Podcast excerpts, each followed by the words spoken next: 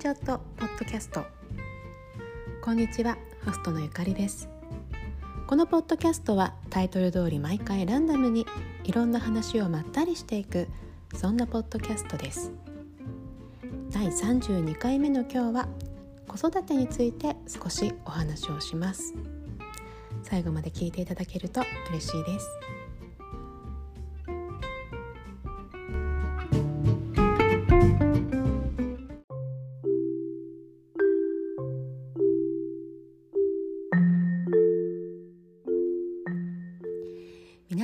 久しぶりです。ゆかりです。え本当に久しぶりの更新になりました。ここまで間が空いたのは初めてですね、え最後に更新したのが投げさんと一緒にお話をした7月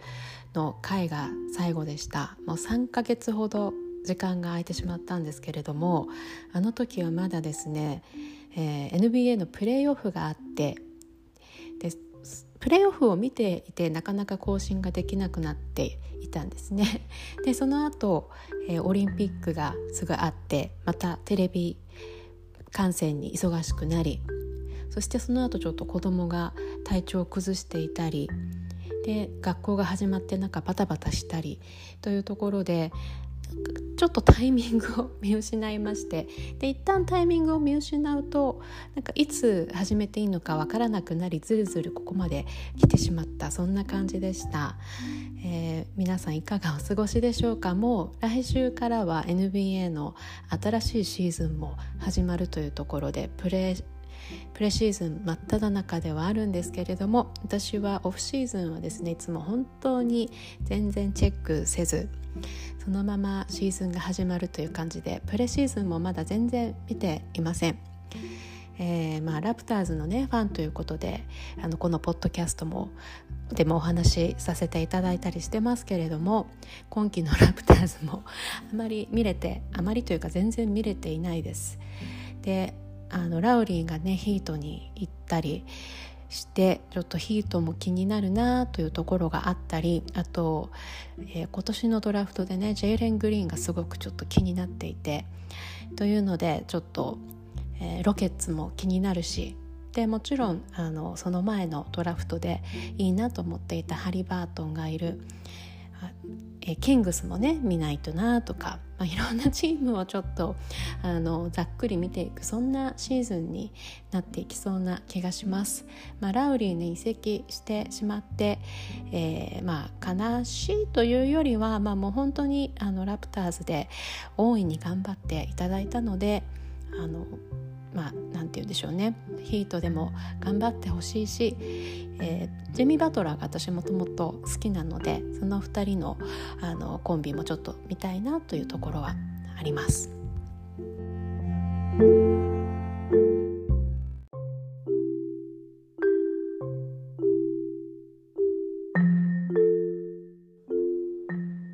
今日はちょっと少し真面目なお話をしようかなと思うんですけれども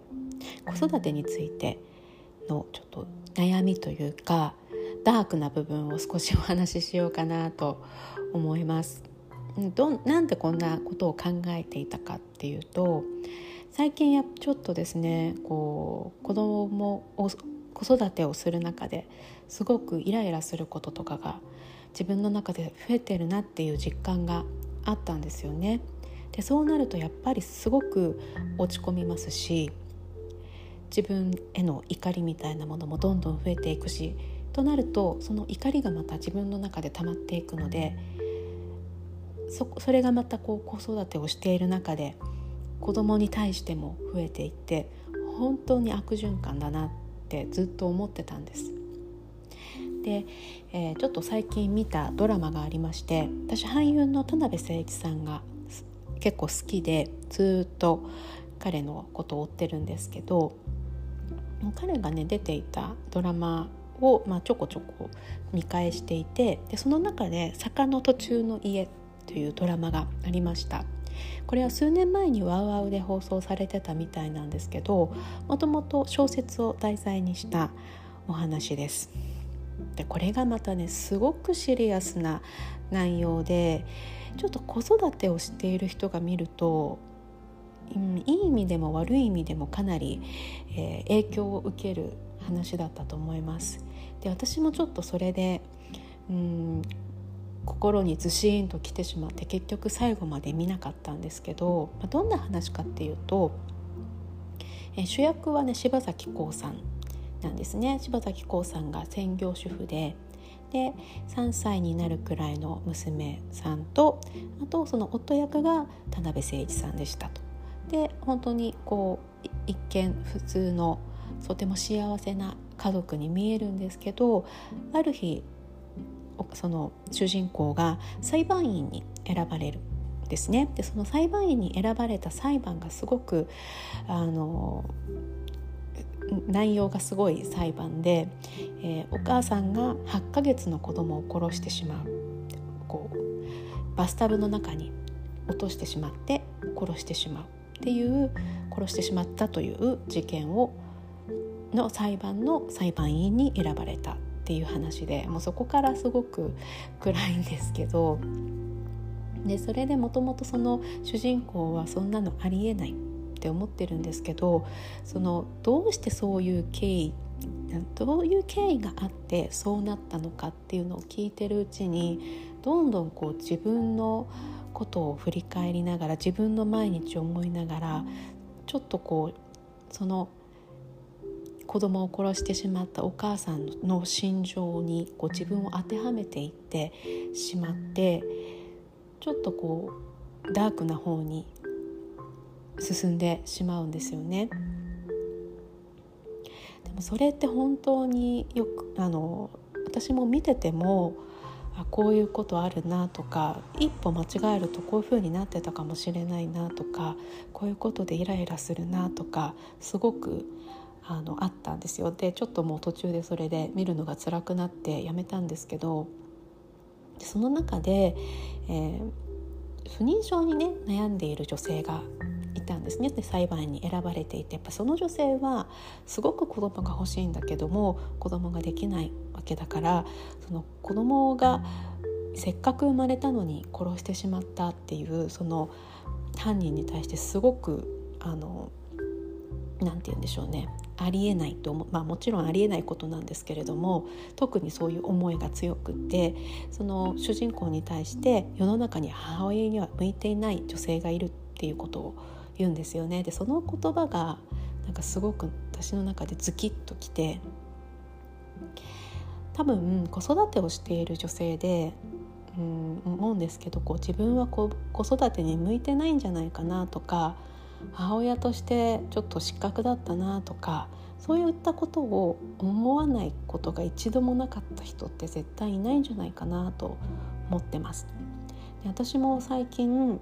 そういうイライラが募ったりとか自分の感情がうまくコントロールできなくなっていることがあってすごくあの自分に対してダメだなっていうことを思ってたんですよね。なんか私が母親で子供たちがかわいそうだなとかそういうふうに思ってしまう瞬間とかってありました。でそれを聞いてなんかそれがすごくこ心に突き刺さったんですよね。でなんかそれを聞いてからいや余計になんかこう自分のダメなところばかり目がついてしま目についてしまってであの本当にどういう時にねイライラが募ってしまうかっていうとこう時間がない時朝とかですよね。何時までに学校に連れて行かなきゃいけないんだけれども子供が言うことを聞いてくれなくて全然用意が進まないとか、まあ、そういった日常の些細なことも時間がないのにとかそれやると危ないのにとかなんかそういう時にこう声がちょっと怒鳴ってしまったりとかでまたそれで自分で自己嫌悪だったりみたいな負の連鎖に最近陥っていました。でなんとなくですねアメリカのポッドキャストを最近いろいろ聞いてる中でその子育てについて話してるポッドキャストがあるのでちょっと聞いてたんですよね。そしたらその中で Mother Rage について話しているものがありましたどういうことかっていうとそのお母さんのその抑えきれない怒りについてでそのポッドキャストの中でなんかあのおと思った一節があったのであの何か小説のねクォートみたいなんですけど「The best thing about not having children is that you can go on believe you are a good person」どういうことかっていうと子供を持たないことで一番良いことはあなた自身が良い人であるって信じ続けていけることだっていうことななんですよ。どういうことかっていうとだから子育てをしてると自分の嫌なところがすごく見えるっていうことなんですよね。で本当にそうだと思います自分の嫌なところが出てしまう例えば恋愛とかでもそういうことってあると思うんですけど自分の嫌なところが出てしまったりとかであると思いますだけど恋愛ってやっぱり大人同士ですからこう対等な関係の中でじゃないですか。だからもちろん自己嫌悪とか落ちることはあると思うんですけどそれとまた違うんですよね。子供に対してはやっぱり親が100%責任があるわけですからそのイーブンのあの関係の中でこうあこういうこと言い過ぎたなとか思うのとこうレベルレベルが違うというかなんかもっとこう自分の嫌なところに目がいってしまうっていうのは本当にあると思います。でその Mother Rage っていう言葉私はそこで初めて聞いたのでそれでちょっとこう検索をしてみたんですよねそしたらその Mother Rage is real とかなんかすごいたくさんそういう本とか記事が出てきてなんかそれで私ちょっと救われた気がしたんですよその自分がすごくダメなんだって自分ちょっとおかしいのかなとかなんかこうどんどんこう視界が狭くなって自分がダメなんだっていうことばっかり思ってたんですけどそういう記事がたくさん出てくる。そして読んでみるとそういうことは本当に起こりやすいことだっていうことが分かりました。自分だけじゃないんだ。私だけじゃなくて誰でもそういうことって起こり得ることなんだと思ったらすごくね気が楽になったんですよね。ちょっと救われた気がしました。もちろんねそれでだからいいやっていうことではなくて怒りは抑えないといけないしそれは分かってるんですけど自分だけじゃないっていうことが分かったことによって受け入れることができるようになってそこで初めてどうやったらそれを防いでいけるんだろうっていう次のことを考えられるようになったんですよね。自分がダメだ自分がダメだやめなきゃやめなきゃ。っていうことだけじゃなくてなんでそうなったのかとかどういう時にそうなるのかっていうことを冷静に少し考えられるようになりました。でその見つけた記事をうちの夫にも送りました。でうちの夫も私がいっぱいいっぱいだったりとかそういうことも気づいてたりするし私も自分の気持ちを話したりとかしますし、まあ、夫自身もねあの家事も子育ても全然やってくれるというか本当にイーブンでやってるのでなんかこれ以上別に私は夫に何かをやってほしいとかそういうことではなかったんですけどその記事を読んであの客観的にあそういうことがあるんだっていうのを彼もすごく分かってくれてでそこで2人で話して思ったのは、まあ、その2人で子育てしてるんだけれども、まあ、私の方がこう1人で子供を見ている時間っていうのが多いんじゃないかっていうことに気づいたんですよね。夫が子供を見てる時は私もそこにいることが多くてでも私一人で子供を見てるうちの夫は仕事に行ってたりどこかに行ってたりみたいなことが結構週末とかあってでそこで結構いっぱいいっぱいになったりしていることが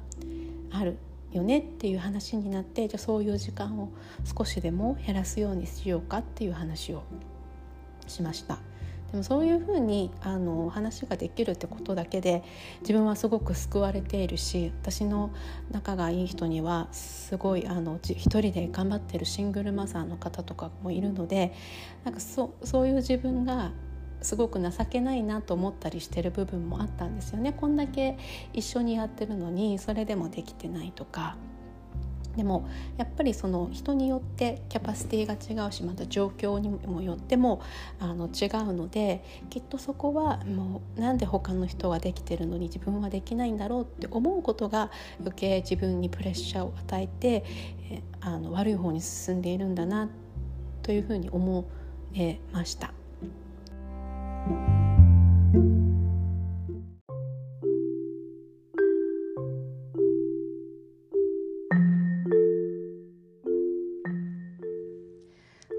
自分よりできている人ばかり目が行きますしそういうのを例えば SNS なんかもそうですけれどもそういうのを見て自分も頑張るというよりはあの自分も頑張ると思うこともとても大事なんですけれども心が弱っている時っていうのはそれそういうのを見て頑張ろうって思うというよりもやっぱり私はダメなんだとかそういう負のループに陥ってしまうことが圧倒的に多いんじゃないかなと思います。ただねこう傷の舐め合いをするとかそういうことではなくって自分の状況を一度受け入れてそこで何ができるのか何をしたらいいのかっていうことを一度立ち止まって考えてみることも必要なんだなと思います。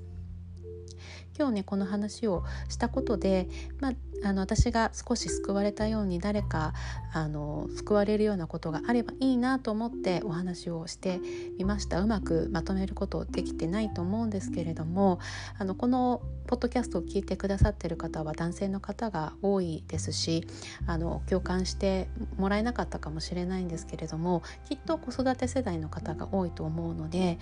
えー、奥さんがそういうちょっとこうネガティブなモードに入ってしまったりうまくいってなかったりすることがあるかもしれないっていうことが分かっていただけたらなと思います。はい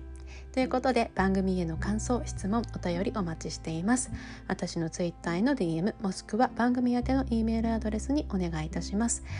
Twitter アカウントは yucarrie02